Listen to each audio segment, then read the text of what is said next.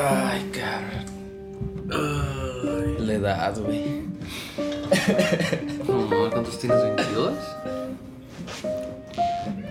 22, pero con dolores de 30. Sí está cabrón, güey. ¿Qué te digo?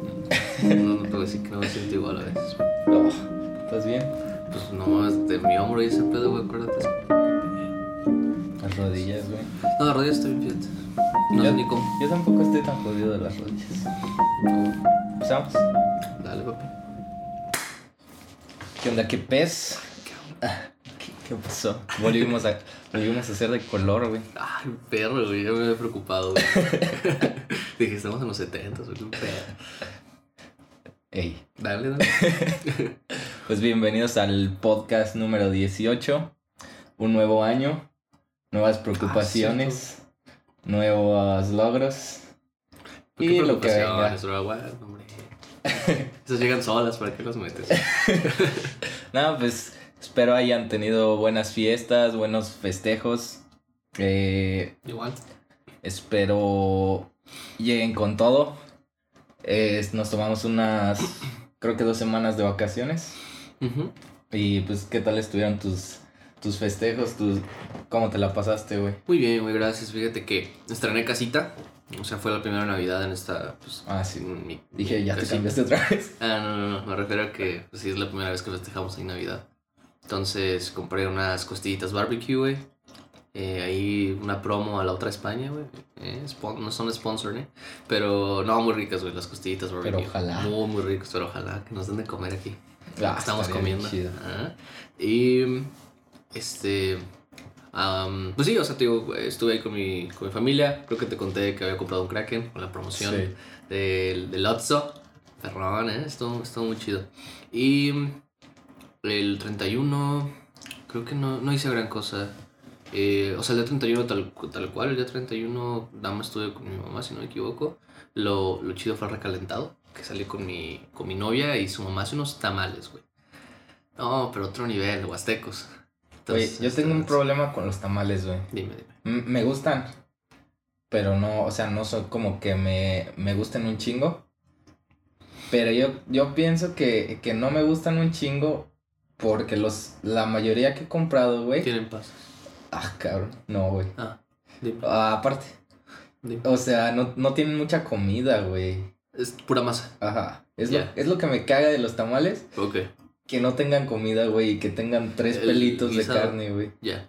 Pues mira, ahí te dan dos recomendaciones. güey. La primera es, este, eh, ahí por mi, por donde vivo, pero más por donde vivía antes, en mi privada, ¿te acuerdas? En Huerta Real. En, bueno, en una privada, pues, sepas, güey. Ah, pues sí te acuerdas, ¿no? De, de Sí. la privada. Bueno, frita la privada, güey, unos tamales. Están muy ricos. La verdad es que están bastante llenitos. Hace mucho que no voy, pero eh, hace como un, un- un año, diría yo. Pero pues llevan más de 5 años yo creo que ahí y siempre los han servido bastante bien. Esa es una. La segunda es, estaba tan emocionado porque tampoco soy muy fan de los tamales. Eh, y comparto lo tuyo. La masa también se me hace mucho.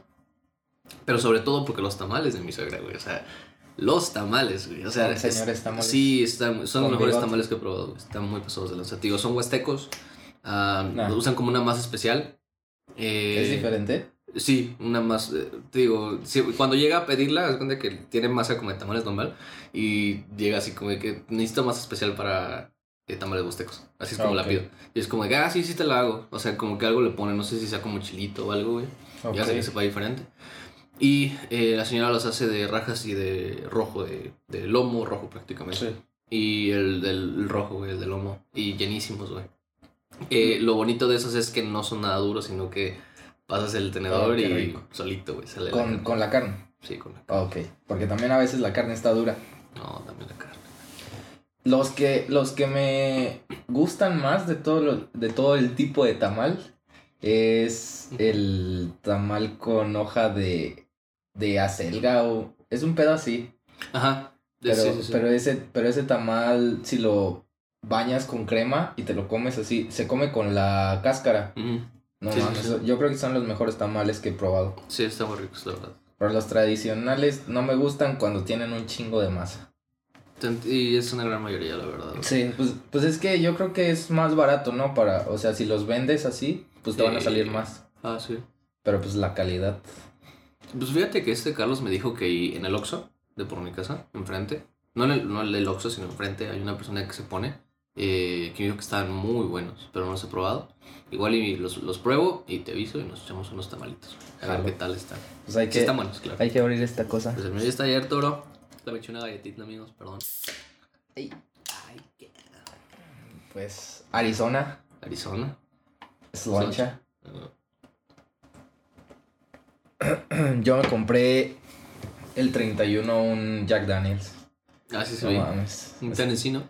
El, el Jack Daniels y en, en general el whisky es de mis bebidas favoritas, pero en concreto el Jack Daniels, el Honey, lo tienen que probar, perros.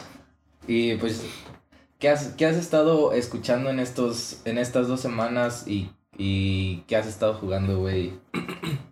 Pues mira, jugando Red sí. no, de hecho no estaba. Por décima vez. No, no estaba jugando Red Dead Redemption, güey. De hecho, fíjate, yo creo que me lo salaste eh, de tanto que me estabas diciendo ya, güey, ¿no? Ah, es cierto. Pero no, neta, no lo he jugado, no sé por qué. No me han dado las ganas. Am, creo que es eh, por lo mismo de que. De verdad es que no, porque estoy jugando League of Legends, por ejemplo. LOL. Estoy jugando el LOLcito. eh, y está padre. O sea, me divierto, pero con amigos, güey. O sea, no puedo jugarlo solo. Overwatch, güey, lo intenté jugar de nuevo porque acaba de empezar la temporada también. En, en LOL y en Overwatch empezaron las temporadas el mismo día, si no me equivoco. Hace un día o dos. y la verdad es que Overwatch no me está generando nada, güey. Ya, o sea, lo juego y digo, No. Dios mío, no, güey. Es que hay tanta gente busteada, güey, ya. Que digo, Jesús, men. O sea, me meto a sus perfiles. y, o sea, son privados. Por, pues, por lo mismo, yo creo. O. o de plano veo su background de que de DPS y de healers son oros y platinos, güey, y están llegando a maestro o diamante como tanques, ¿no? Pues, ¿Quieres, ¿Quieres explicar cómo funciona una cuenta busteada en, Ah, en- claro que en sí. un videojuego? Una disculpa. Hay varias maneras de bustear una cuenta. A lo que voy es, imagínense que ustedes conocen una persona que juega mucho, pero la persona es malísima en el juego, ¿no? O mala, no, no lo suficientemente buena para llegar a un rango alto. Entonces se divide en varios rangos. Es bronce, plata, oro, platino, diamante, maestro y gran maestro en Overwatch y en otros varios eh, sistemas de juego es muy similar, nada más cambian los nombres. Pero es muy similar. Entonces, eh, cuando quieren llegar a un rango como, no sé, diamante, maestro, gran maestro, que yo creo que son los más, pues, los tops, los más difíciles de llegar, entre comillas, eh, hay, hay varias maneras. Una, pues puede ser hasta hackeando, de que te apuntes solo al arma, así tal cual. La segunda puede ser que estés jugando con, con otra persona en dúo y esta persona que está jugando contigo sea un rango más alto, sea como un gran maestro, un top 500 o hasta un maestro, hasta un diamante. O sea, si es bueno, lo suficientemente bueno, puede llevarte la victoria y tú nada más pues estás así sanándolo o lo que sea. O sea, no, no tienes que hacer muy gran cosa, él solo te va casi casi a ganar la partida. se viene llamando el carry. El carry, así, tienes- así es.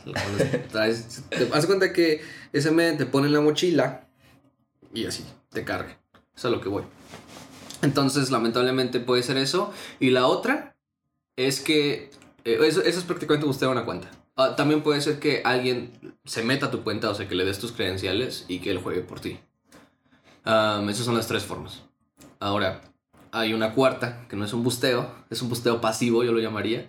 Pero ah, lo que yo pienso que está pasando realmente es que ya no hay jugadores, güey, ¿no? Sí. Entonces, todos los jugadores buenos ya no están, o quedan muy pocos.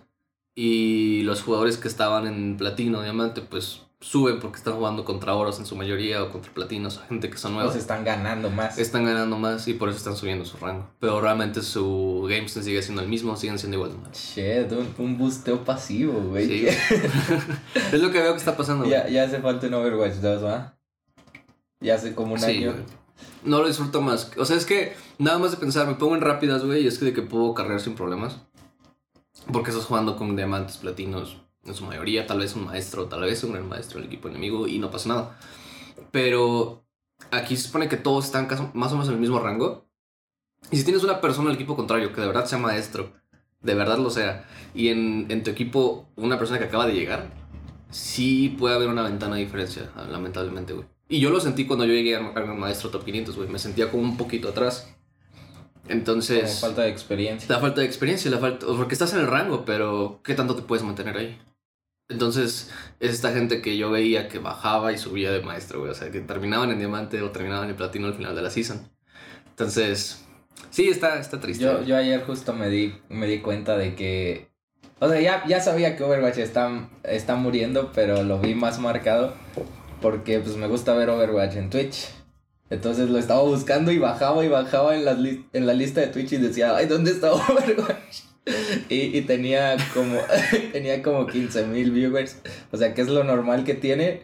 Pero es como de no mames. Si cada vez va más abajo. Y cuando llega a los 100 es porque XQC está jugando. XQC es de los más grandes de, de, Twitch. Y salió de Overwatch. Eh, entonces, pues de repente se pasa a Overwatch cuando hay eventos o cosas así. Pero pues él tiene una media como de 80 mil viewers. Entonces es la única manera en la que Overwatch sube como esos peldaños en, en las listas de Twitch. y es muy triste, güey. La única razón por la que sí juega es porque se le antoja el juego y es como que hace comentarios de ya que se mete, desde que, güey, no sé por qué se me antojaba. O sea, se me olvidaba, se me olvidaba el asco de juego que es esto, ya. Entonces, sí, está, está feito. La verdad es que uh, lo recomiendo si estás empezando porque pues no vas a estar eh, siendo tan competitivo. La verdad es que es un buen juego en ese sentido. Eh, para empezar, la curva de aprendizaje, este, todo eso. Pero a la larga, si te quieres meter al competitivo, como que no. De hecho, se me está antojando más Valorant, güey. Y fíjate que... Ah, a mí Valorant, no. Eh, pues es que, ¿te acuerdas, de Baby Bay? un jugador profesional de Overwatch, ex jugador profesional de Overwatch. Él es profesional de Valorant ya también. Y es buenísimo, O sea, yo cuando lo veo digo, ¿qué pedo? Y como que te es esto, o sea, ves la mayoría de cómo juegan Valorant las personas y es como que medio aburrido, pero ves este men jugar y es como que te da este, estas ganas, de jugar Valorant. Ajá, entonces me gusta mucho el estilo de juego de Baby Bay, es muy, muy bueno. Yo he estado jugando Cyberpunk. Eh, también, también regresé a, a mi infancia. Me puse a jugar Guitar Hero. O sea, o sea, todavía tengo, de hecho aquí atrás está, atrás de mí, eh, todavía tengo mi Xbox 360 de, de hace años y tengo el primer juego de mi vida que me regalaron, o sea, para Xbox. Y me, me regalaron Guitar Hero 3 con, con, la guitarra. Entonces, pues sí, no, o sea, no tenía otro juego y pues desde, desde ahí me empezó a gustar eh, rock, desde ahí me empezó a gustar el metal. Y todavía sigo viendo como la, el playlist toda la lista de música y no mames, son, son unos rolones. O sea, todas las que tiene están como escogidas, o sea, minuciosamente. Sí. Y también tienes. Eh, me, me, puse a pasar la campaña, o sea, empezarla. De hecho, eso hice el 31, desde la mañana como hasta las 8 de la noche. O sea, me, me puse a jugar y pues casi acabé toda la historia. Eh, y vas pasando, enfrentando a Tom Morello en una batalla de guitarras, enfrentas a Slash y cuando se terminan esas batallas, pues ya te pones a, a, tocar como sus canciones más icónicas o unas de las más icónicas. Por ejemplo, con Tom Morello tocas eh, Bulls Parade. ¿Cómo es? Uh, Bulls of Parade. Esa. Y la de... Y cuando tocas con Slash, tocas la de Welcome to the Jungle. Ah, Entonces, pues todos esos feelings. Y, y aparte, la historia es como de, de una banda. O sea, desde que forma la banda hasta que llegas Ah, qué chido, güey. Desde, o sea, vas como subiendo peldaños, vas tocando como en diferentes presentaciones. O sea, antes no lo veía así y ahora está como, ahorita que regresé. Y al final, al final, o sea, ya tiene mucho el juego y no creo que... Sean spoilers, ¿no? Ajá, eh, al final firmaste un contrato al principio como con una disquera, pero esa disquera era del diablo. Mm. Entonces al final... Contra el diablo? Al final va, enfrentas al diablo. Ah, güey, es lo que tenía duda, qué chido, güey enfrentas, o sea, como firmaste como tu alma, güey, un pedo así. Eh, al final enfrentas al diablo en, en una canción que ni me acuerdo cómo se llama, güey, tiene un nombre larguísimo. Pero todas esas rolas, todas las rolas del Guitar Hero 3, neta, o sea, todas son una joyita. De hecho, de hecho no terminé la historia el, el día que la jugué porque neta las últimas rolas ya están bien perras. Es la de One de Metallica, la de The Number of the Beast, eh, The Iron Maiden, Knights of Sidonia creo que está, The Muse, eh, Raining Blood, The Slayer, Slayer, Cle of Doffer Eso no sé quién sea. de Eric Clapton, creo que es. Acá uno. Soy pésimo. Eh, pero no me acuerdo del nombre bien, pero creo que sí es de Eric Clapton. Y ya al final enfrentas al diablo, que es una rola que no me acuerdo del nombre. Pero, pero volver como a eso de tocar Guitar Hero, güey. No. Y después tengo otro Guitar Hero también, el Warriors of Rock, que es como el último que sacaron. ¿No es Legends of Rock? Ese es el 3. Ah, ok. El Warriors of Rock es, es el 5, creo, el 6. Ah, ok. Ya es el último que sacaron como cuando estaban en su máximo apogeo. Y ese también tiene unas muy buenas rolas. También se las recomiendo. Eh, y, y pues ese tiene micrófono. O sea, Mm, ese venía con el micrófono. Entonces, pues con ese me puse a, a tocar y, y cantar así a pro despecho. Eh, y pues es- estuvo muy chido, la verdad. Eh, y pues también estuve jugando Cyberpunk. De hecho, ya, ya hoy, hoy tal vez lo acabe. Hoy voy a hacer stream en la tarde. Y no mames. Es, es un juego malísimo en optimización, güey. Pero la historia. O sea, eh, el miércoles, no, el viernes pasado, me la pasé jugando puras secundarias. Y las secundarias están al mismo nivel que la, que la principal. Ah, qué chido. Y te digo, es, es malísimo como juego, pero es, eh, la historia está muy chida.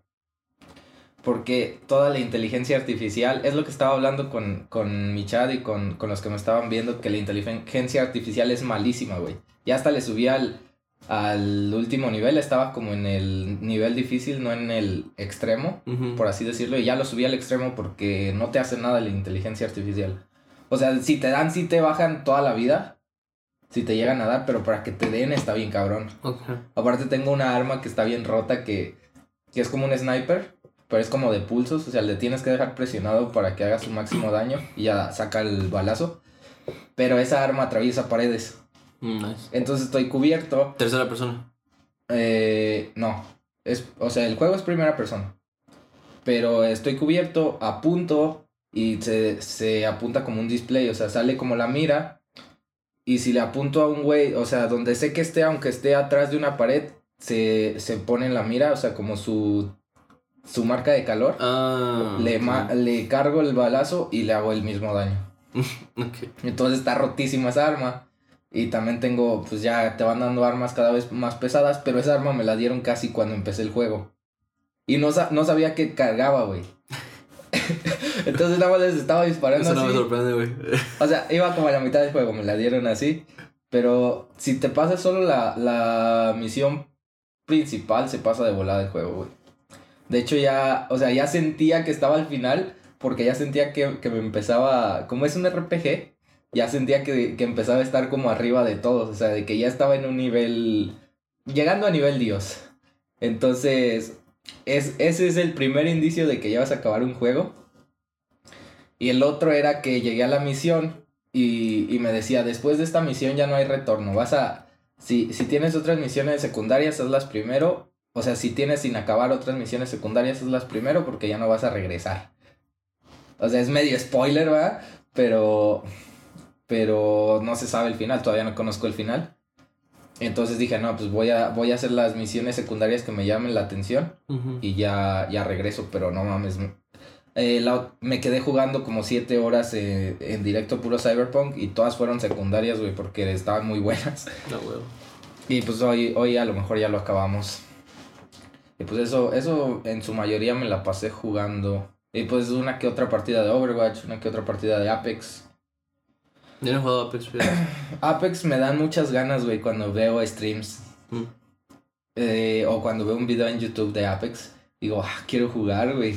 Es que, es que es muy divertido, güey, es muy rápido. Sí, está chido. Y ahora volv- ahora regresamos a qué has estado escuchando, güey, ¿Qué has estado aparte escuchando, güey? Pues, no, no he escuchado Load, fíjate. Mm. He estado escuchando, pues, yo creo que nuestras propias rolas, güey. Rolas de Feder, que nos acaban de enviar los mixes, eh, las mezclas. Eh, entonces, he estado escuchándolas. eh, he estado viendo qué le podemos agregar. Que no se me La verdad es que está, está curioso, güey.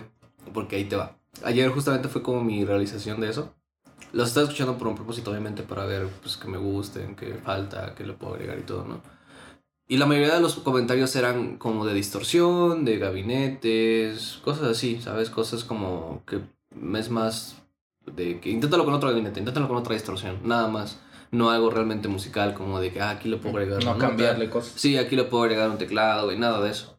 Entonces yo me acuerdo de que siempre estaba de que cuando estaba más, más chavito y pues creo que todavía tengo razón, siempre estaba de que necesito, necesitamos grabar las rolas primero y que nos manden como mezclas y de ahí escucharlas y ver qué podemos agregarle y tal.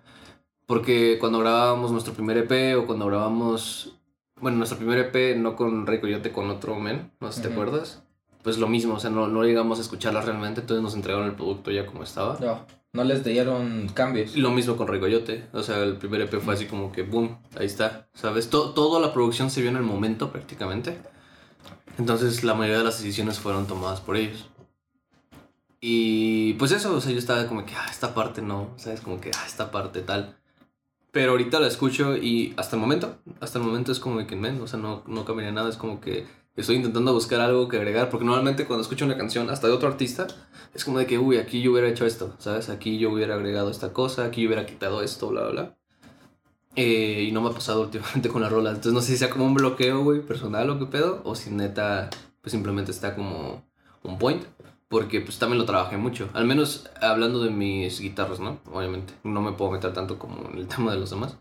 Eh, eh, ya sea en el tema de, mi- de mis guitarras o en la producción general. Y hasta el momento no he encontrado nada, pero es lo que estoy intentando hacer. Entonces, eh, yo soy el, en- el encargado ahorita de, de los cambios, o al menos de dar los comentarios de los cambios. Eh, Wicho se puso en contacto conmigo, el productor, y me dijo que pues iba a mandarnos batches de las canciones y que nos iba a... eh, creo que iba a ser como 5 y 5, o sea, de que las primeras 5 las iba a mandar, las escucháramos y le dijéramos qué, qué podía agregar, qué podía cambiar, bla, bla. Entonces ayer, justamente por eso te mandé mensaje, me dormí esta tarde porque estaba haciendo un documento con los comentarios de todos. Y pues sí, lo mismo, ¿no? Así de que Franz en una parte de la voz, que no le gusta mucho, Ujú. que podría ser tal. Luego Atón de que, ah, esta parte de la batería como que suena un poquito raro. Eh, pero si se queda no pasa nada, nada más quiero saber si es una decisión de producción o es algo que se puede arreglar, bla, bla, o la, ¿sabes? Y lo mismo en mis guitarras. Por eso te estaba ahorita diciendo de que, ¿qué te suena? eh, para poder darle una referencia al productor. Eh, le estoy mandando como minutos específicos de canciones, o así de que mira, esto es lo que quería lograr con esta, con esta este, figura. Este tono es el que más o menos tengo una idea. Si se puede lograr chido, si no, no pasa nada, pero para darle como un poquito más de dirección y que suene como queremos. Yo creo que yo creo que las rolas son 50-50, güey. O sea, 50% desde que las haces y ya después 50% producción porque yo creo que eh, para empezar ninguna mezcla es igual.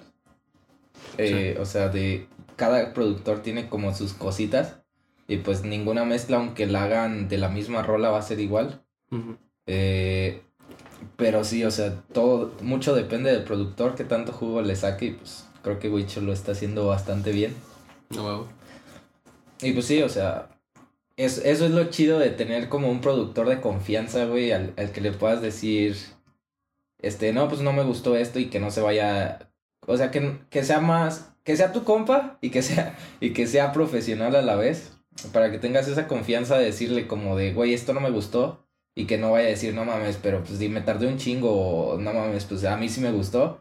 O sea, que, que tengas la confianza de decirle como de lo puedes cambiar o, o lo puedes mejorar o cosas así que, y que también sea ese como ese paso profesional o tanto profesional como para decirle pues voy a intentarlo o, o a- incluso para decirte no pues ya no hay cambios o sea tú pagaste cierto dinero y, Claro. y tal cual Pues es que hay una línea, una línea delgada también que estamos, estoy intentando ser claro al respecto, por eso también me tardé en el documento.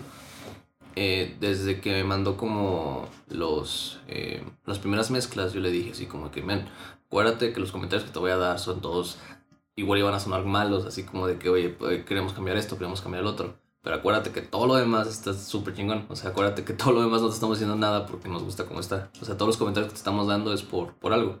Porque queremos pues, hacer un cambio o queremos que suene más similar a algo. Entonces, desde ahí, ¿no? Es como que poner la vara de que acuérdate que todo lo demás está bien pasado de lanza.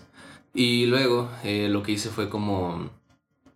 eh, la línea delgada de la que hablaba era entre una sugerencia y un cambio. Entonces, es como que esto, esto está para dialogar. Es como que nosotros pensamos esto, pero sabemos que puede ser un tema de producción. Entonces, Si así es como lo quieres, no pasa nada. Nada Ok. más queremos aclarar qué pasó ahí, ¿no? Es como que es normal o se te olvidó que habíamos hecho tal comentario. Porque también la mayoría de los comentarios los hicimos en el momento. No se va a acordar de todo, güey. Entonces, eh, en el momento él normalmente nos decía así como que no, esto porque tal, tal, tal. Ah, ok, se descartaba ahí en el momento y no pasaba nada. Pero hay muchas cosas que sí dijo, ah, sí, a huevo, ah, te entiendo, Simón, va. Y muchas cosas sí las hizo, de hecho. O sea, hay como varias guitarras como que yo grabé de fondo, o así como también Franz grabó varias voces de fondo. Sobre todo nosotros dos somos los que como que tenemos material ahí de atrás para jalar y que él eligiera qué es lo que quería. Ok. Entonces, este, estuvo chido, o sea, como tomó algunos y otros no. O sea, se ve que estuvo así como que seleccionando. Yo, yo creo que, yo creo que la barrera más grande en todo eso es eso que decías, como de no tener material de dónde agarrar para un productor, güey. Mm, Y por ejemplo, para ustedes, pues que vive en Guadalajara y no está aquí el estudio, güey. También, también Sí. está, para eso está muy chido tener un home studio. Para, no, pues hazme una voz rápido, güey, me faltó esto. O, o incluso tener un productor, güey, ya de cabeza. Eh, por eso, pues, pinches bandas. Las bandas gigantes, pues todos los güeyes tienen su estudio, ¿verdad? Y incluso cada quien tiene su productor privado o Foo tienen, Fighters, güey, ¿no? o tienen su pinche, su disquera o no sé, güey. Foo Fighters con su consola de un millón de dólares, güey. Ya sé, güey. Te lo sabe lanza. Pero sí, güey. em, o sea, hasta el momento todo va bien. Te digo, le está haciendo comentarios de todo. Eh, de nuevo, es más un tema de, de, de, de tono, distorsión en la guitarra. Más que de otra cosa. O sea, más un tema como de intentar nuevas cosas, a ver qué tal suena o... No, como. em, como te diré, yo siento que. Él, él tiene una idea como muy chida de, de Feder en cuanto a lo que se quiere lograr overall, ¿sabes? Como la capa. resumen, o sea, Sí, sí, sí. Como el, sí, del viendo exterior. de arriba. Viendo desde arriba, sí, sí, sí. El resultado. Pero eh, igual no conoce mucho pues el tono que quiero lograr y tal, ¿no? Como lo que yo escucho, lo que yo toco, lo que quiero que suene. Entonces él pues más o menos dice, ah, esto me suena perrón. Entonces le digo así como que, mira, está chido. Eh, pero, o sea, lo que quiero lograr es esto. Entonces, vamos a ver si se puede lograr. Si se puede, más que perrón. Y, o sea, estoy seguro que le va a latir la mayoría de las propuestas. Ah, y si no se puede, no pasa nada. Pero digo, es más eso, como el, el tema de que lamentablemente pues no, no pude traer como 16 mil pedales en el momento grabarlo así como quería. Por lo mismo, pues nada más tenía un overdrive y un reverb y ya. Y Pues- estábamos directo en línea, no teníamos Sí, un, sí, amplificador. Entonces todo eso, o sea, el sonido directo en línea ya desde ahí es como que hay un cierto clean. limitante. Para el rock al menos, ¿sabes? Es como que si fuera una rola de Billie Eilish y tal, pues está más sencillito. Luego limpio y reverb y vámonos. Pero acá, pues con tono a lo Tim Henson como Polifia, güey, pues, no mames, o sea, es, es- ese güey tiene un rack de 40 mil pesos, güey. Y por eso suena como suena, ¿sabes? No es nada más que él sepa de, de, de producción. O sea, la neta es que tiene un buen equipo. Entonces, eh, se puede lograr, pero van a necesitar un procesamiento tal vez de su parte con gabinetes, sobre todo. Es lo que yo pienso que es nada más intentar con gabinetes, compresión, distorsión, menos distorsión, más distorsión, y ya. Es todo. Sí. Pues yo creo que de los, de los retos más cabrones de, de un productor es que, que todos los sonidos estén en su lugar, güey. Y que no se traspapelen ni, ni que se solapen, se dice. Sí, creo que sí. Y pues lo- las rolitas que he escuchado, todo suena, todo suena. Ujú. O sea, todo suena en, como en el punto. Solo hay, sí, solo hay como detallitos, pero pues es la mezcla, o sea, sí, todavía ni siquiera está. y todavía no están los cambios. Entonces, yo creo que, yo creo que, pues yo también ya te di como un feedback de varias rolitas. O sea, de lo que yo pienso, pues ya al final es su decisión de, del artista. no. Pero sí, pues eso está chido. Y pues esperemos seguir de, en producción y haciendo un chingo de cosas, ¿verdad? No, Para ya sí. después producir artistas. Grande, sí, güey. ¿Y tú qué estás escuchando? Eh, Yo he estado escuchando, me aventé, he estado escuchando mucho Greta Van Fleet. Ah, qué rico, güey. Eh, sí, rockcito puro. Y, y no mames, o sea, pues me aventé como varios días en loop el, el segundo disco, Mm, que para mí es como más, es el que me gusta más. Sí, también. Y pues todas las rolas, o sea, están, están bien, güey, o sea, no, no les cambiaría nada. Y después, ya de que lo escuché un chingo, dije, bueno, pues me voy a pasar al primero. Y pues otra vez también lo escuché un rato. Y, pero o sea, me mama el segundo disco, pero mi canción favorita está en el, El uno. primero. No, Eh, y es la de A Change Will. Change Gonna Come. Ajá. De hecho, Es- es un cover. Si no me equivoco. E- Esa canción, pues yo creo que por la letra o por como el significado es lo, es lo que más me gusta. Sí, güey, pasó de lanza. Y, y pues sí, o sea, en general escuché esa, escuché otra banda que se llama Wolf, Mo- Wolf Mother, Ujú. Que no mames, es- esos güeyes son como una onda también rock, pero más como psicodélica, más, más loca. Se, me- se me imaginan mucho a los Pixies. Ah, sí, ok. Ajá, y no sé, tienen como ese punch y ese, y ese tono clásico que los hace como, como que están ahí, güey. O sea, de hecho yo, yo vengo, como te digo, o sea, de- descubrí el rock por Guitar Hero básicamente, desde ahí me empezó a mamar el rock. Entonces, y despuésito de eso me pasé luego, luego al metal.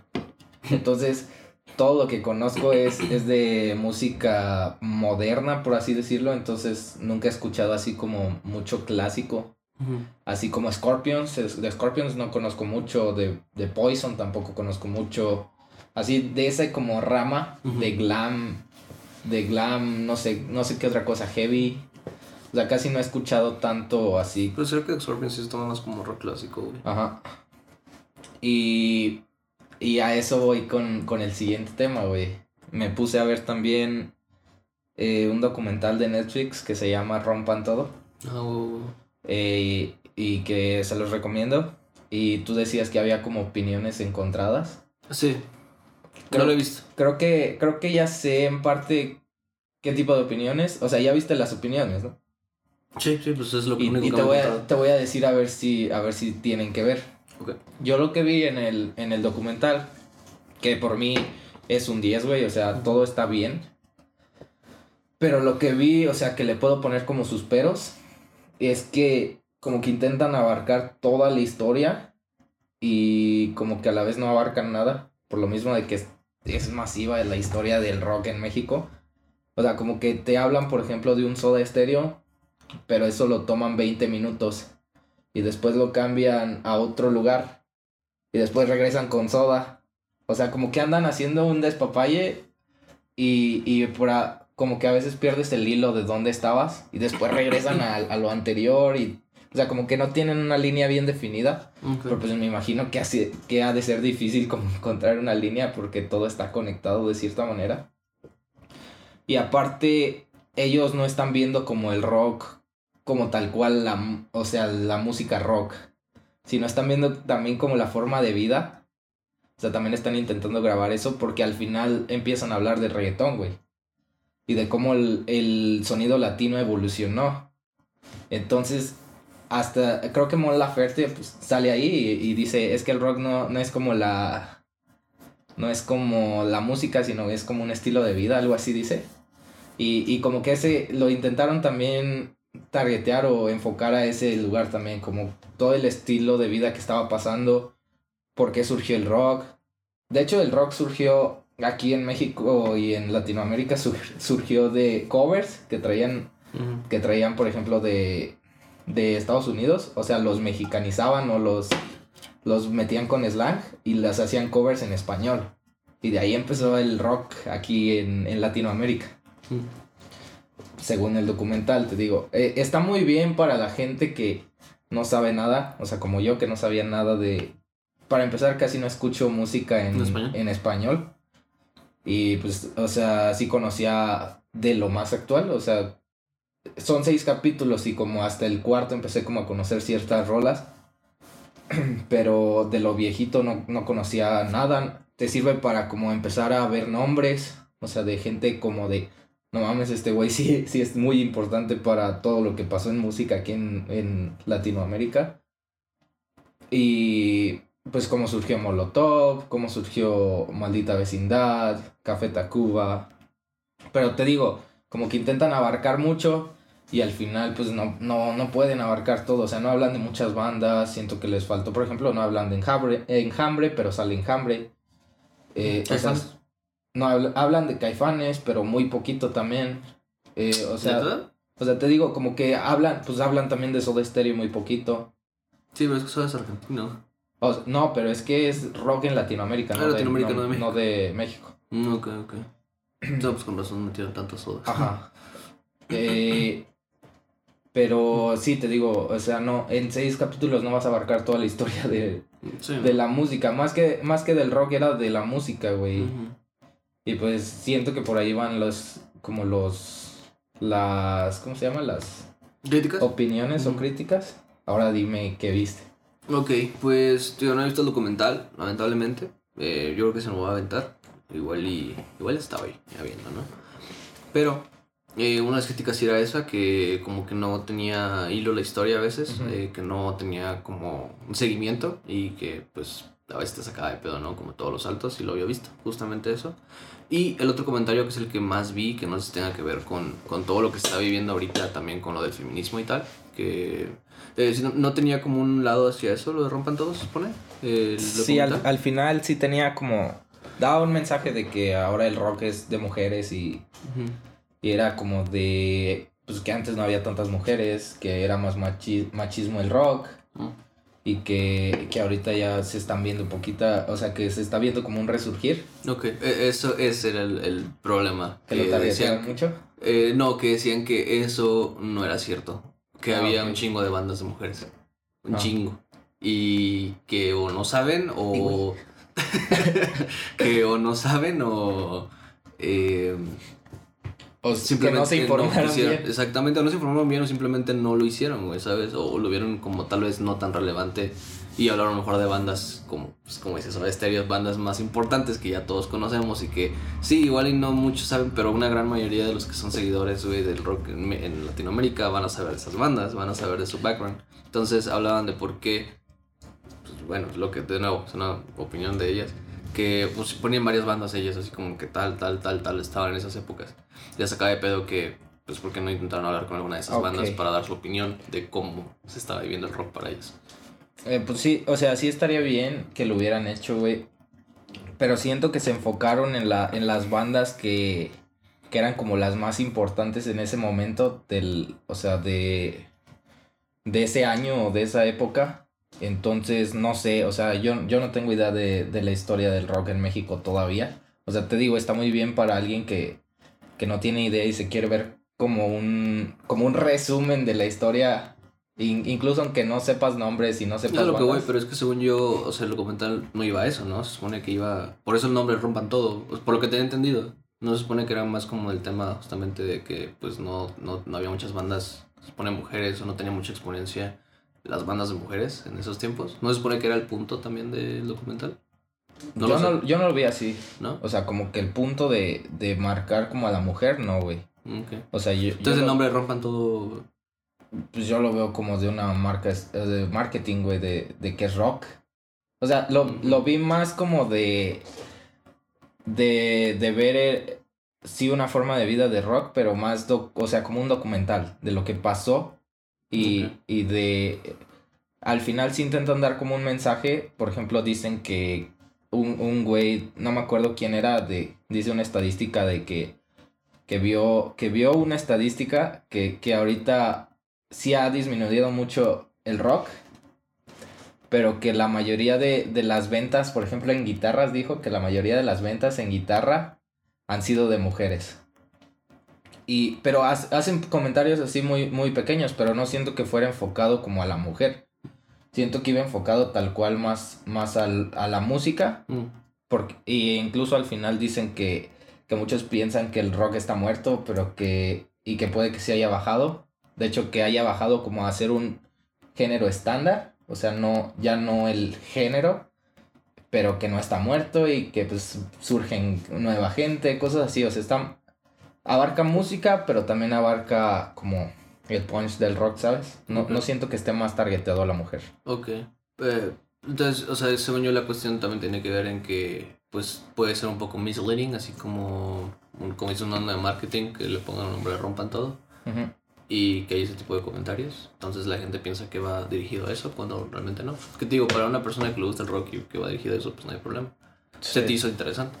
Pero creo que al parecer muchos... No, te digo, esto lo vi creo que en unas dos, tres páginas de Facebook. am, pues pensaban eso, ¿no? Que era como, dude, qué pedo. O sea, el- Pareciera que fuera una más de vender eh, por el nombre y todo, o sea, por lo que tenía entendido. Como que te da a entender que va a hablar de eso.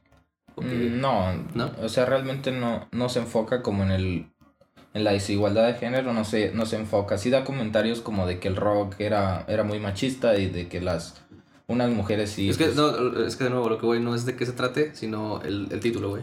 O sea, el, como el título de rompan todo. ajá, parece que va hacia allá. Eso es lo que voy. No, y justamente que no den ese, ese contenido es como que, ok, ¿qué pasó? Como un clickbait. Exactamente.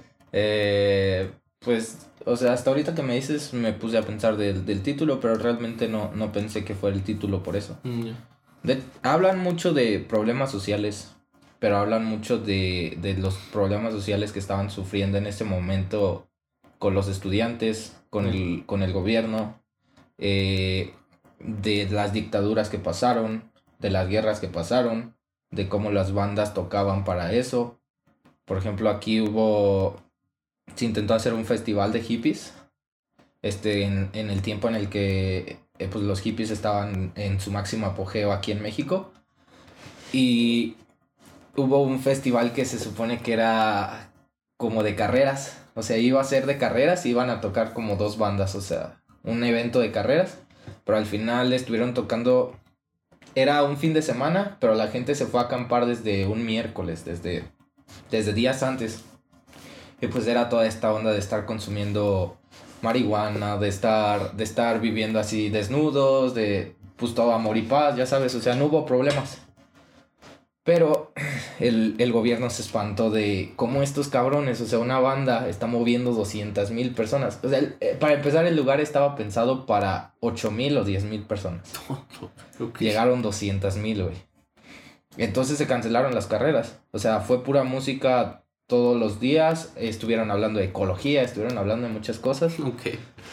O sea, era hippie en su máximo apogeo, güey. Hace falta una de esas, ¿no?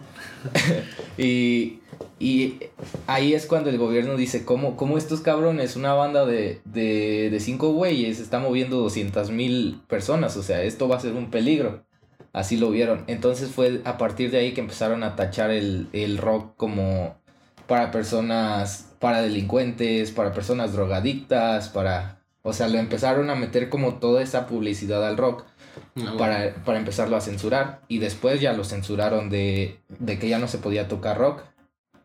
Eh, por otra parte, creo que en Argentina, cuando hubo como una dictadura, estaba prohibido.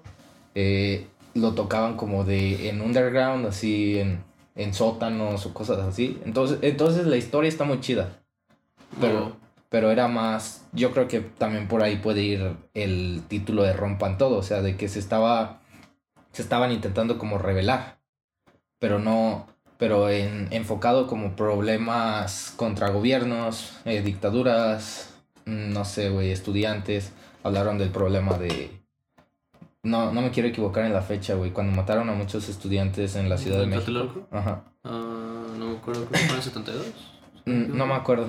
Y también hablaron del terremoto del 86. 85, 86. Uno de esos dos años. Sí. Creo que fue 85 y el mundial fue en el 86. Sí, pues, o sea, hablaron de esos, de esos temas. Qué denso. Pues te digo, de verdad estábamos en esta conversación viendo el documental, güey. Estoy hablando sin saber. Pues la podemos tener después ya cuando lo hayas visto, así como de qué pensaste si iba enfocado a eso.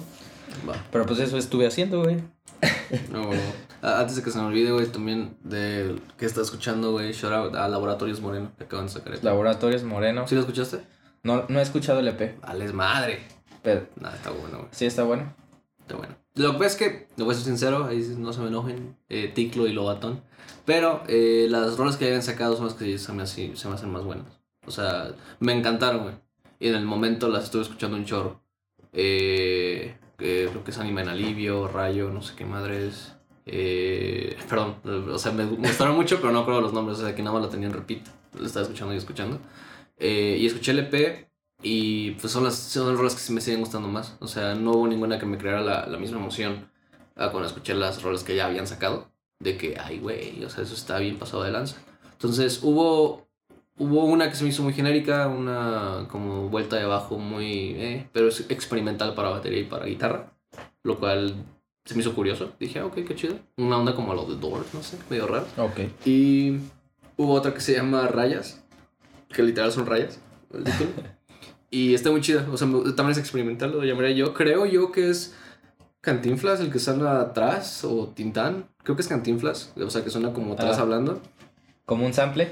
Ajá, un sample de. Cantinflas. Sí, pero es como toda una conversación, o sea, de, como Ah, todo un capítulo. chido. Entonces, como que suena al principio y luego ellos están tocando y como que suena muy al fondo su voz, o sea, casi no se escucha ya. Oh, vaya. Y luego hasta el final otra vez vuelve a ponerse la conversación de ellas y, o sea, como de Cantinflas y, pues, o sea, está muy cagado lo que dices, o sea, es- te hace reír, ¿sabes? Puede, puede que le haga reacción en, en vivo. Sirve de que les doy algo de publicidad y pues No, ya las escucho. sí, Entonces, Twitch. güey. No, ¿Sí escuchaste los singles que sacaron de Sí, Perdido? escuché los singles, pero solo una vez y, y me mamaron, pero ya, ya no los... O sea, no creo que todos. Ok, eh, hay una rola. Luego te las paso, me dices si la escuchaste y reaccionas, güey, porque... De hombre, de Ok. O sea, que te voy a decir, eh, a estas pon atención en particular. Yo te digo la de rayas. La de rayas. La de rayo, esa, esa güey. me llama mucho la atención. Sí, güey, la de rayo, güey. Está bien perrona, me encantó la batería. Eh, suena mucho Foo Fighters, güey, me gusta, güey. La guitarra y la batería, uff, así cañón, cañón, cañón, cañón. Y la voz de, de Ticlo siempre ha sido muy chido. Me gusta mucho su idea. Siento que su idea es muy similar a lo que yo haría cuando si hago una canción, si me hago vocalista. Como Vocalista. que haría algo similar. No siempre, pero él abusa, pero aún así. O sea, me gusta mucho su idea. Tiene, tiene um, un rollo musical muy perrón, güey, por lo cual también Te lo extraño en sientes- Rey Coyote a veces. Te pero- sientes identificado. Mm. En su voz. Pero En en cuanto voz. a guitarras, no. Pero digo, o sea, se me hace muy original, güey, neta, güey. Muy original, hijo de la- Ok. el hijo de su mare. La amo con toda Un, moda Laboratorios Moreno. un saludo a Laboratorios Moreno. Sí. No sé por qué siempre quiero decir Laboratorios de Moreno, güey. Ah, sí, sí, sí. dices eso, güey, no sé qué pedo. No sé, güey. como- Siento que falta el D. A huevo, güey. No, Laboratorios Moreno, güey, ¿no? Bueno, anyway. Eh, te quería comentar, güey. eh, Tengo un, Traes un tema. un tema, güey, pero es un poco triste, la verdad. Te voy a bajar la sonrisa. No mames. Perdón, güey. Ok, Entonces, déjame, le doy un dale, traguito, güey. Ya mucha risa, güey. Ya, ya mucha cosa feliz. Ya vamos a agüitarnos. Mm, Es un tema, tal vez no de agüita para todos, pero a mí sí, sí me agüitó. ¿Sí te dio bajona? Y eh, es más como de, de pensar al respecto, ¿no? De, de ver qué, qué pedo con ese tipo de problemas. Entonces, mira. Regresamos a, a peleas de UFC, De UFC. ¿ok? Eh, de hecho, promoción para el UFC, que no la necesitan. Pero eh, Conor McGregor, güey, contra Dustin Poirier va a ser el 17 de enero. Lo tienes que Ok. ver, va a estar muy chida. Ok. Eh, la cuestión aquí es que hay un peleador mexicano que se llama Irwin Rivera. Irwin Rivera eh, firmó un contrato de cuatro peleas con UFC. ¿Te acuerdas que te he comentado que tienen como un contrato y se los quitan, se los dan y bla, bla, ¿no? Entonces, hay muchos peleadores como que underground, güey, que casi nadie conoce, pero por lo mismo que son, pues, peleadores de alto nivel, pues, dependiendo de su performance, aunque, aunque pierdan, si, si pelean chido, pues, les siguen dando trabajo, ¿verdad? Entonces, Irwin Rivera, am, era su primer contrato, llevaba años entrenando. Es creo que un peso eh, medio, creo que es peso medio, un poquito entre medio y pesado. Y eh, tuvo una victoria y dos derrotas eh, de, de tres peleas, ¿verdad? Bueno, de cuatro. Llevaba tres, de nuevo dos derrotas y una victoria. Y este iba a pelear de nuevo, creo que en marzo, si no me equivoco, su última pelea en el contrato. Y pues ahí se ve si lo contratan de nuevo o no. Para los que no sepan, eh, UFC al que gane, sea que sea que gane, le dan un bono de 50 mil dólares, güey. Es que es casi un millón de baros, ¿verdad? Entonces está denso. Y pues sí, es como de lo que viven. Obviamente te dan tu sueldo normal por pelea, dependiendo de cada pues, del contrato. Por ejemplo, Conor McGregor sigue ganando 50 mil dólares y gana, pero el de lo que gana es de pay-per-views, de lo que la gente paga por verlo. Entonces, Ah, o sea, eso es de, de la pelea te dan un porcentaje de lo a cada peleador, de lo mm, que se compra. Ajá, sí, depende. eh, Te digo, en el contrato vienen los números. Sí. Pero obviamente si Conor McGregor está en la cartelera, pues le van a dar un gran porcentaje.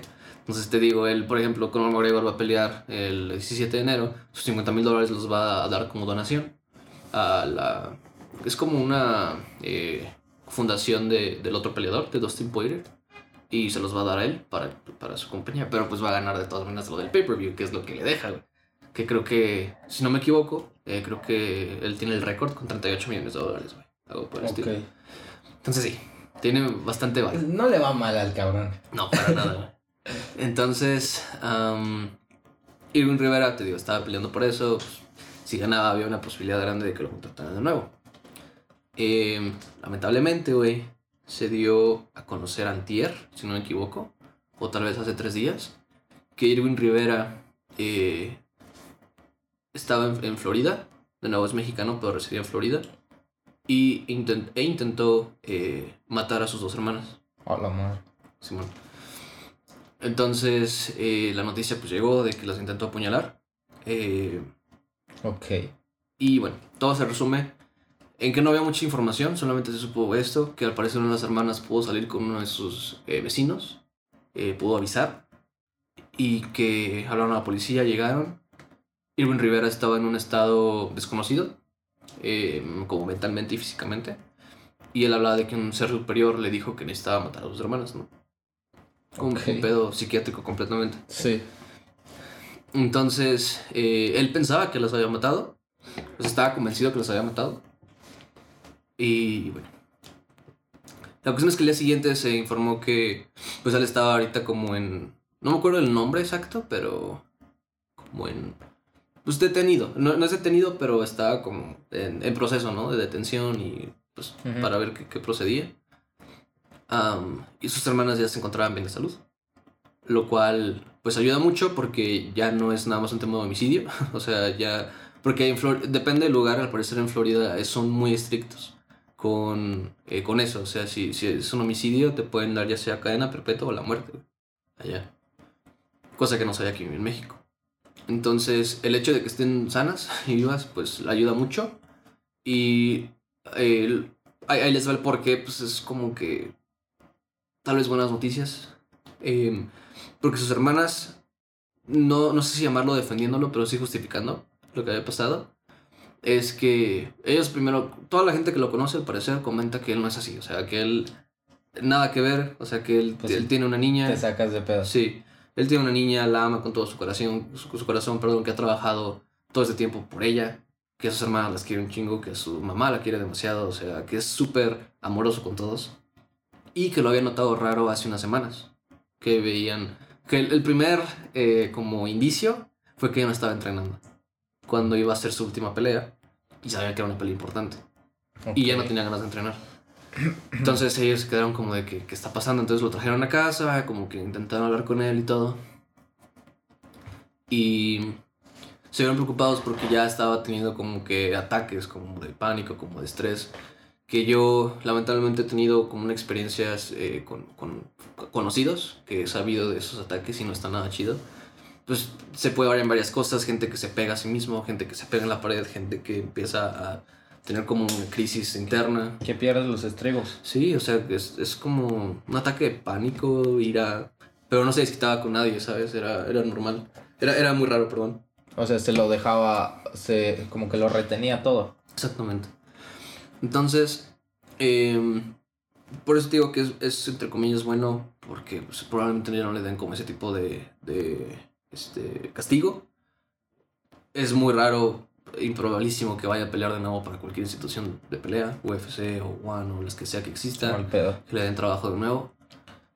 Eh, y pues sí se canceló su pelea, ¿no? La, la última pelea que iba a tener. Y al parecer ya se le diagnosticó que tenía CTE, eh, que es prácticamente, pues sí, un problema psiquiátrico donde se pierde la memoria. No reconocía como a, a su mamá al parecer. Este, cosas por el estilo, ¿no? Entonces su mamá dio como un comunicado, como una publicación que hablaba de que, pues quien sea que lo haya hecho no era su hijo, que que pues intentaran guardar como respeto por lo que había pasado, que ella pues, se sentía, eh, pues sí, súper mal por lo que había pasado, devastada, exactamente, fueron sus palabras. Y pues que ella lo único que quería es su hijo de vuelta, ¿no? Que es lo único que buscaba. Y mm, a lo que, a lo que quiero llegar también es, mucha gente se está preguntando si tiene que ver eh, el mismo daño, daño físico que pueden causar los golpes también eh, en la cabeza o ser Ok. noqueado. el, pues sí, como las, las contusiones y todo eso, cómo pueden dañar este, psicológicamente. Y creo yo que es, eh, UFC, esto igual me puedo equivocar, pero creo que UFC, como muy por debajo de la mesa, eh, de hecho paga por, por hacerle estudios a ese tipo de gente, o sea que tiene este tipo de, de actos para ver si pudo haber afectado el tema de la pelea Ok. o qué es lo que causó que se haya puesto de esa manera, para que ellos también tengan como sus cuidados y tal, ¿no? O sea, quieras o no UFC, pues es una buena institución en ese sentido, o sea, se preocupan por sus peleadores, ¿no? Y siempre los mantienen como saludables con lo que puedan. Y... Pues ya, güey, o sea, es como lo... Es como lo triste, güey. Eh, Kirwin Rivera pues, se veía como un peleador bonito, güey, un peleador promesa, una buena persona, y acabó haciendo esto. Y lo que más me sacó de onda, güey, que pues eh, metiéndote en sus redes sociales, el día 2 de enero subió una publicación, y pues la pueden ver si quieren, de nuevo, Irwin Rivera. Y él eh, está en su casa, como en las casas de sus papás, no estoy seguro. Y está como con un chorro de libros. Digo, eso fue hace, ¿qué, güey? Hace unos días, ¿sabes? El 2 de enero. Am, y está hablando súper sólido, súper normal, ¿sabes? Eh, hasta se le ve como buena onda, ¿sabes? Como habla de qué onda mi gente y empieza a hablar en inglés. Y muestra sus libros de Muay Thai, que es un arte marcial. Y él habla de cómo él pues no sabía qué quería de su vida. Y que leyó este libro, que fue el primer libro que leyó en su vida, Muay Thai. Y que él aprendió así Muay Thai, o sea, viendo las imágenes y todo. Entonces, que un día hubo un, un torneo en otra ciudad y que pues él le interesaba y se aventó. Y perdió, dijo, o sea, me hicieron popó. Pero dije, puedo hacer esto, o sea, me gusta. Entonces ya empezó a entrenar y tenía otros libros de boxeo, otros libros de kickboxing y tal. Y ya en el momento, o sea, leía y en el momento pues ya practicando, pues le ayudó mucho. Eh, también hablaba de cómo él era siempre un hombre de finanzas y tal. Y te digo, o sea, ya que sabes la historia y ves cómo habla y cómo está como normal, tranquilo, eh, te saca mucho de pedo, güey, cómo el cambio. ¿En qué momento cabrón. dio un cambio? Sí, güey. Eh, o sea, yo no pienso.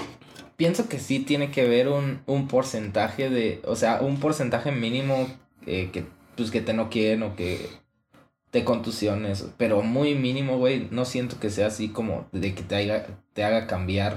O sea, que te haga dar esos impulsos. Eh, pero yo creo que lo que tiene más que ver, güey, es que estés bajo tanto estrés. ¿No? O sea, por, si sabes que es tu pelea más importante, como, y, y si no quieres preocupar a los demás y te lo estás guardando todo, hay un momento en el que, pues, tu cuerpo no va a poder, güey, y pues vas, va a explotar, güey. O sea, y aparte si decían que ella tenía un problema, no sé, un, un problema psicológico o psiquiátrico, Sí, pues se lo acaban de encontrar. eh, entonces fue pues, la gota que derramó el vaso, güey. Entonces ahí fue cuando, pues le, fue como un chip, ¿no? Sí, Siento, siento, siento yo que eso pasó, o sea que, que, que tal vez estaba tan estresado por, porque tenía que ganar la pelea o por lo que iba a pasar después de la pelea, que pues hubo un momento en el que explotó y pues pasó eso, güey. O sea, siento que, que no sé, que tal vez no se debe de culpar, sino que se debe de checar, se debe de investigar. Igual creo que está bien que lo que está haciendo la UFC de, pues, que le den los datos para, para ver si es como algo que está pasando en todos sus peleadores. O sí, que puede es que pasar. ya- o sea, sí le ha pasado a uno que otro peleador, güey. O sea, Ah, ya le ha pasado a varios. Sí, o sea, no, no han llegado a eso, pero hay uno que se llama Tony Ferguson, que él sí fue, él tuvo CTA, CTE también. Eh, a él sí se le nota, güey, mucho más cañón. o sea, sí es muy raro el men. Ah, de hecho, él, él participó en un... Este, va, este, este es un poquito más como de risa, está cagado, pero al mismo tiempo es como que es en serio. Como una alarma. Ajá, porque el tío él estaba en un show que se llama el, el The Ultimate Fighter, que te había contado también otra vez. Y, y él pues tuvo como... Tomaron, tomaron mucho, mucho alcohol, ¿no? Todos. Entonces, eh, creo que uno de los peleadores que estaba ahí eh, le quitaron como la custodia de su hijo o algo así y les contó, ¿no? Algo por el estilo también. Pues, eh, yo creo que en, las, en la tomadera. Y este men, Tony Ferguson le estaba diciendo así como que... Where's your kid? where is the kid? ¿Sabes? Así como que le estaba diciendo, como, ¿dónde está el niño? ¿Dónde está el niño, güey? ¿Qué te pasa, güey? ¿No? Es como que, ¿dónde está el niño? Pero así como bien... Como muy insistente. Sí, como atacando, güey, como agresivo y era como de que, ¿qué pedo? Y luego ya fue que se puso súper mal y casi se pelean y tal. Y ya pues el día siguiente se despierta Tony Ferguson y es como que, güey, perdón, tomé mucho y tal. Y, y le dicen al menos así como, oye, pues que estabas preguntando por el niño de este men, o sea, o sea, no es nada más entre ustedes, estabas preguntando por el morro de este cabrón, ¿no? Es como por eso se volvió tan personal. Y lo que pasa es que le dice, oh, yeah, where's the kid? Otra vez le vuelvo a preguntar, güey, pero ya sobrio, ¿sabes? Así como que, ¿dónde está el niño? ¿Dónde está el niño, güey? ¿Sabes? Y era como de que, ¿qué pedo? O sea, todos estaban muy sacados de onda así, güey. O sea, estuvo muy raro. Y su esposa en su momento también le hizo como una. ¿Cómo se le dice? Ay, güey, como una restricción, güey, algo por el estilo. O sea, creo que no se pudo acercar a ella en un momento porque se estaba poniendo como agresivo. Que al parecer nunca hizo nada, pero que ella estaba asustada de que, que, fuera a pasar.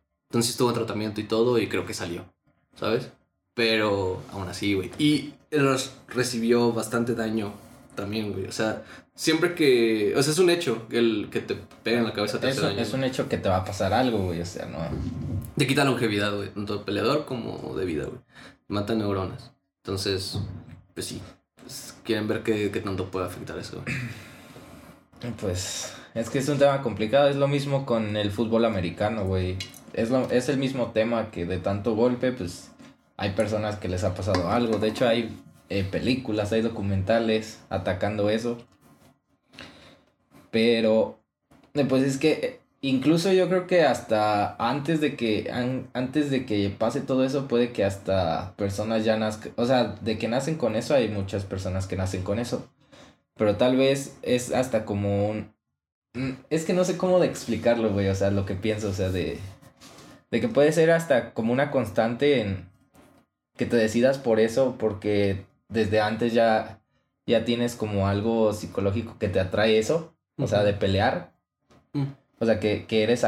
No, no quiero decirlo así como de forma atacando a cierta manera, sino es lo que pienso de de que hasta puede que psicológicamente ya te sientas atraído por enfrentarte a otra persona y por, por golpear, pero, pero pues desde antes, o sea, desde antes de que ya tengas un, un problema en la cabeza. Mm, no, más bien desde antes de que, de que ya tengas contusiones y todo eso. Ah, sí.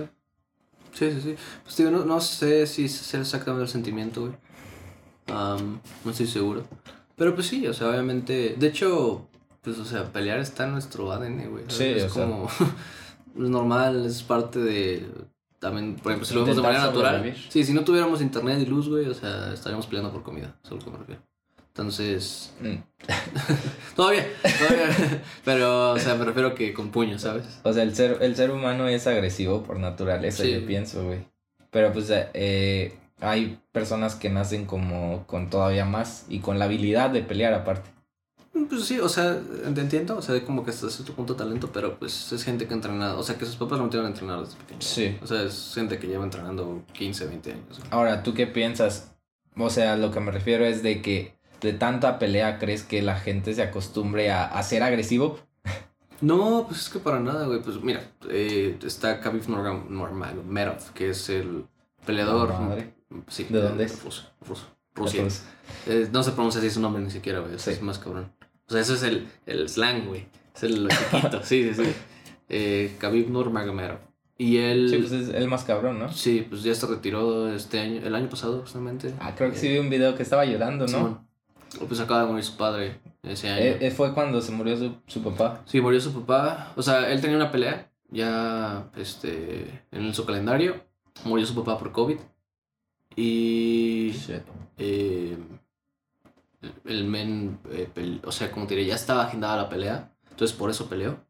Y cuando se acabó, pues el men dijo que era su última pelea en el octágono, dejó los, eh, defendió su título otra vez, dejó los globos y dijo que pues es una promesa que le ha hecho su mamá, o sea, que su mamá no quería que peleara si no estaba su papá. Okay. Entonces por eso lo estaba dejando. Y el sueño de su papá era que se fuera 30-0 en su carrera profesional, se fue 29-0. Entonces está como el esa, espinita de que no se sabe si neta, o sea, tal vez se le pase, su mamá le dé permiso, o, si no. Eh, a lo que voy es que ese men, o sea, es todo respeto, güey, todo no Sí. violencia, todo, o sea, ¿sabes? Es como entrenamiento duro. Todo se lo agradece a su papá, todo se lo agradece a su Dios. Eh, eh, ¿Cómo se lo digo? 29-0, güey. O sea, nadie, nadie tiene ese récord, güey. Sí, o sea, Sí. sí, somos diferentes, güey. Pero hay gente que tal vez. Sí, o sea, mira, ahí te va. Por ejemplo, te digo, Khabib Nurmagomedov es un caso excepcional, ¿no? Eh, Conor McGregor, yo diría que él sí es como violento. O sea, él- es muy hablador. Y pues si el otro men se enoja por eso, pues va a haber madras, ¿no? Entonces, Sí. el, el men así es por... y Bueno, que ya le bajó un poquito. Khabib Nurmagomedov justamente como que lo, le- lo bajó. de huevos. Sí, porque, digo, o sea, Khabib es una máquina, güey. O sea, lo des- los destroza, güey. Sí, ¿no? A este men, a su última pelea, le hizo un triángulo de piernas y lo, lo durmió, güey. Y pues, sí, o sea, pues, qué miedo, ¿no?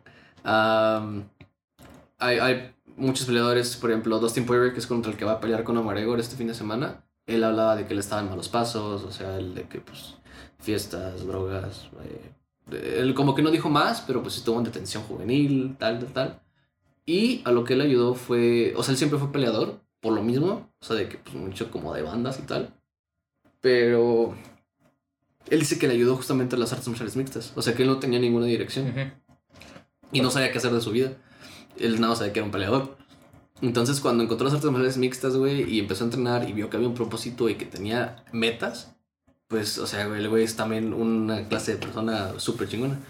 Y están los casos, como en este caso es algo psicológico de Irwin. Sí. Está el caso de otro men que se llama Mike Perry, que ese men se veía súper buena onda también, pero eh, hace poco se peleó con un. Se peleó en un bar, o sea, de que es como que le estaban gritando por algo y le, peleó un- le pegó a un señor mayor de edad. Y eso ya cuenta como. Lo noqueó, güey. Como arma blanca, ¿no?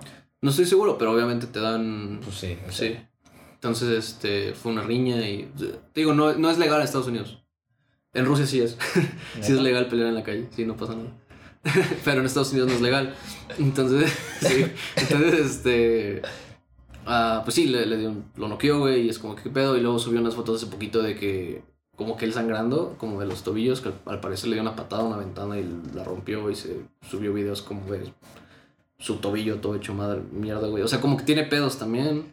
Eh, al parecer, por lo mismo lo van a, a sacar al UFC. Todavía no dice nada. Conor McGregor en su momento, ahora que lo pienso, también le pegó a un señor, eh, a un O mayor sea, de edad. me refiero a que, Sí. a que no todos, güey, ni, ni de pedo todos, y, y porque todos somos diferentes, Sí.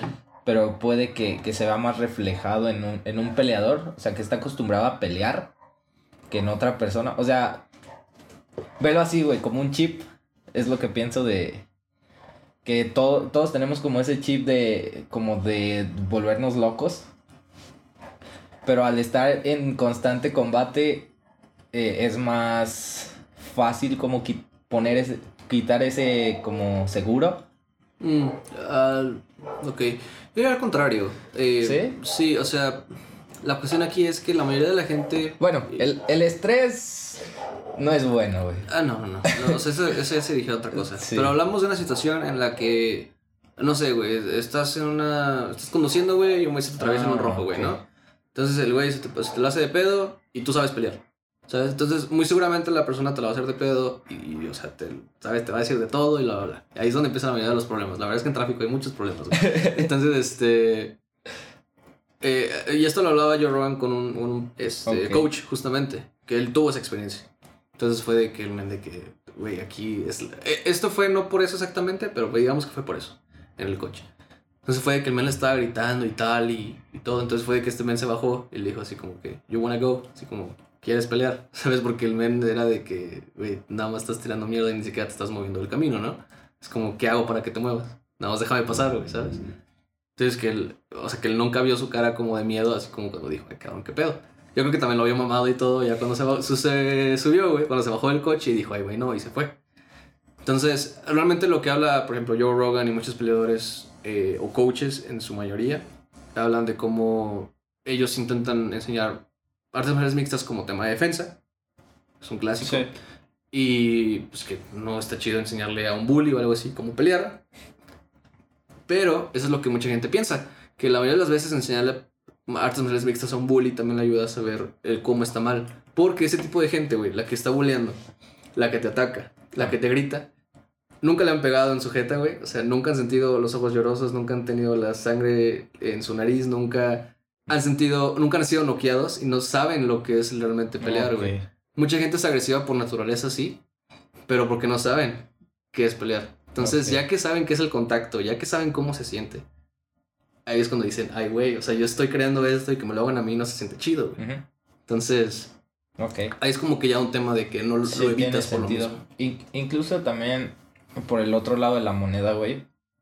Puede que a una persona que sea muy agresiva le ayude, güey. Porque puedes descargar todo, güey. También. O sea, por ejemplo, Sí, sí, yo- sí. cuando andaba, por ejemplo, yo estresado de la escuela, yo estuve mucho tiempo jugando fútbol americano. Entonces había, había días en los que estaba en la universidad, ya estaba en la universidad y seguía jugando. Y estaba súper estresado. Y era de que iba, no sé, un día de, de 10 de la mañana a, a 7 de la tarde a la escuela, güey. Ujú. Pero sabía que a las 8 tenía entrenamiento, güey. Entonces salía, o incluso salía a las 8 y, y a las 8 me pasaba, estaba cerca el lugar donde entrenaba. Y a pesar de que me sentía cansado, güey, de que me dolía un chingo la cabeza, de que ya estaba embotado, que no quería saber nada, eh, llegar al americano era como un alivio, güey. O sea, de que Juego. golpear, güey, de, de la jugada, de sentirte cansado. Y ya Sí. después salir, salir a las 10 ya, ya derrotado era como de, güey, me siento cansado físicamente, pero no mentalmente, ¿sabes? Ya, nada más llegabas, te, te bañabas, comías algo y dormir, güey, y dormías bien. O sea, también sirve para descargar todo, todo lo que tienes. Sí. Entonces, Fácil, es una discusión muy cabrona que, que tal vez para, para saberla mejor es hablar como con un especialista. Ahorita nada más estamos dando como opiniones al aire. Pero sí, sí, o sea, qué, qué mal pedo por ese cabrón, pero pues qué bueno que lo, que lo detectaron a tiempo. Que, No tiempo. O sea, a tiempo entre muchas comillas, o sea, que no Sí. pasó a mayores y, Sí. que, y que ahora ya no va, esperemos que ya no pase, güey. Sí, sí, sí, es muy probable que esté en tratamiento psiquiátrico, güey, por un buen rato. De hecho, toda esta noticia, eh, te paso el, el link de, de la persona que hizo el artículo y que dio las noticias. Es un, un mexicano justamente, no me acuerdo su nombre porque lo acabo de seguir hace unos días, menos de una semana. Y es muy bueno. Eh, diría que es de los más grandes, no como, eh, eh, como organizaciones más grandes de, de entrevistas a, a peleadores, pero como es él solo, yo creo que es el más grande, que es el solito, güey. Entrev- Así que consigue entrevistas con peleadores muy pasados de lanza y trae información muy chida, la neta. Ok. Te paso su, su perfil Ese güey es... Ah, o sea, ¿todo lo El- pasa en Facebook o...? Sí, sí, es, eh, sí, todas sus entrevistas y todo su material está en Facebook. Está muy chido. Igual y tiene más redes sociales, eh, pero lo que yo he seguido, digo, tengo Sí, una es en semana. Facebook. Facebook. Eh, él, él compartió eso. Él, de hecho, eh, llegó a hablar con él. O sea, hablaba de que eran muy. Eran muy amigos, pero en línea. O sea, por lo mismo la pandemia no se habían podido ver. Y que él esperaba, de hecho, ver su pelea el, en marzo, lamentablemente. Pero que él siempre le habló con mucho cariño. O sea, lo mismo, ¿no? Así que también siempre me habló con Sí. mucho cariño. Siempre súper abierto a entrevistas. O sea, Pues es que no, no te lo imaginas, güey, ni siquiera. está muy, muy triste. Cómo se puede ir este segurito, güey. Nada más tienes que hacerle así. Ya Se de tanta presión, güey. Se acaba tu carrera, güey. Cállate, güey. Eso es también lo que preocupa, güey. ¿Qué va a pasar después? Pero bueno, eso ya no es pregunta nuestra. Sí. Ya depende de quién confíe en él. Ojalá, ojalá le den la confianza de volver. Ya después de que, después de que se trate, güey, después de que como que le den el, el punto, sí, el, sí, sí, la luz verde. Eh, pues que le deseamos mucho éxito. No, mucho éxito, güey. Y pues por eso te decía que está triste. Sí, está. Ya nos agüita. Perdón, está denso, güey, está denso. Está cañón. Pues bueno, güey. ¿Qué tal crees que nos vaya en, en el 2021? Digo que bien, güey. Digo, O sea, es- la es- vacuna me mantiene. Es un año de recuperación, güey. Pero también es un año en el que se va a ver todo lo que pasó en el 2020. O sea, se va a ver reflejado todas las consecuencias que pasaron en 2020, sean buenas o malas. Por ejemplo, en videojuegos, güey. eh, el 2020 pasó como si nada. Pero porque ya, o sea, todos los lanzamientos de videojuegos que sacaron estuvieron bien. Pero pues porque ya tenían desarrollos de, de dos años, de cuatro años. Pero ahora se viene, ahorita yo pienso que es, en videojuegos es cuando se va a ver la escasez este año de, de juegos que, que se van a atrasar más o se van a atrasar por... Yo creo que depende de la organización, güey. Eh, lo mismo que platicábamos antes, que digo que el presidente de UFC dijo, ni madres, o sea, de que aquí no se cancela nada y le encontró la manera. Siento que una buena organización puede hacer lo mismo. Y te lo digo, por ejemplo, con el tema de mi trabajo. O sea, de que no ha frenado nada. O sea, absolutamente nada. De hecho, bueno, sí hay como este gente que me ha contado sus trabajos y tal, y pues sí cambian las cosas, pero digo, depende de la organización. pero eso es en una organización, güey. Ya si te, te bajas a pequeñas empresas o, o güeyes que trabajaban por su cuenta, eh, no sé. ¿De juegos? No, de juegos no, o sea, ya me refiero a general. Bueno, sí, pero hablaste de la UFC y entonces. Ah, o sea, la UFC es una organización, pero luego digo que mi trabajo también, güey. O sea, no es la UFC. pero una buena organización fue de que, ah, pues trabajen desde casa y las juntas se van a hacer diferentes. Y ahora esto no se va a hacer, pero en vez de eso vamos a pues, hacer esto. O sea, es un workaround para resolver encuentras, Encuentras la manera de salir. Sí, a eso me refiero. O sea, yo espero que puedan hacer eso y que no se estanquen como de que, ay, güey. ¿Crees, ¿Crees que afecte, por ejemplo, a México? En que se va a atrasar todavía más. Pues yo creo que México está en declive, bro. o sea, yo no lo veo para arriba, la verdad. Eh, no sé si tenga mucho que ver la pandemia, pero... ¿Crees, ¿Crees que haya otra potencia que no sea Estados Unidos? O sea, que Estados Unidos baje de ser la el mundo. Probablemente China, güey. ¿China? Porque son los que se recuperaron más rápido hasta el momento. Pues es que fueron los primeros. Y por eso digo, o sea, me refiero a que van a ir con esa ventaja de que pues lo hicieron muy extremo, pero lo hicieron bien. Y pues, si quieras o no, ellos siempre eran una potencia mundial, entonces ahorita es donde yo creo que tienen mayor ventaja. Pues a ver, a ver qué tal nos va este año. Mucha, mucho éxito a todos. Mucho éxito a todos, amigo. Y pues vamos a salir. Eh, quien, quien busca encuentra, entonces. A eso me refiero, sí. Pues, digo, me emociona lo del disco, güey. Sí, sí. O sea, si están pasando por un mal momento, Solo, solo necesitan, o sea, solo no han buscado lo suficiente, creo yo, para salir como adelante. Entonces, éxito. Y pues aquí, aquí podemos terminar el podcast de hoy. Y también teníamos un anuncio, güey. Ah, dale, dale. Eh, el próximo podcast y los próximos podcasts van a cambiar de formato. O sea, ya no vamos a estar aquí eh, tanto tiempo en, en el sofá van a cambiar a formato de en vivo. O sea, los van a seguir viendo normalmente en, en YouTube y en Spotify, pero si los quieren ver en vivo, van a ser los domingos a las 5 de la tarde por, por Twitch y es twitch.tv slash tagger98.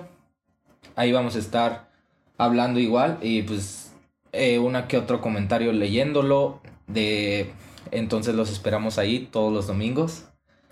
Y los otros, otros podcasts que hagamos con invitados, esos sí van a ser grabados. Y esos van a ser más, más como especiales. Entonces, pues ese es el, ese es el anuncio. Estamos en, estamos en Facebook, estamos en Instagram también, por si quieren checar clips.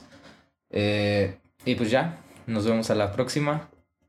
Que vaya bonito, amigos. Que les vaya muy chingón. Sobres. Éxito.